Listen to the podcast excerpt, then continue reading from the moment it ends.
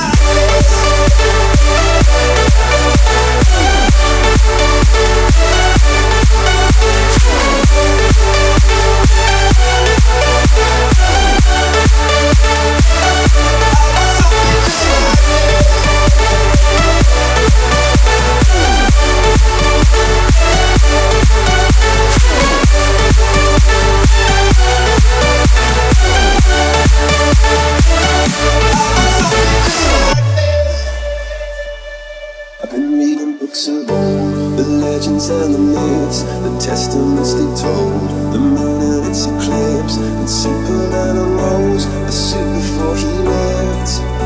But I'm not the kind of person that it fits. She said, Where'd you wanna go? How much you wanna risk? I'm not looking for somebody.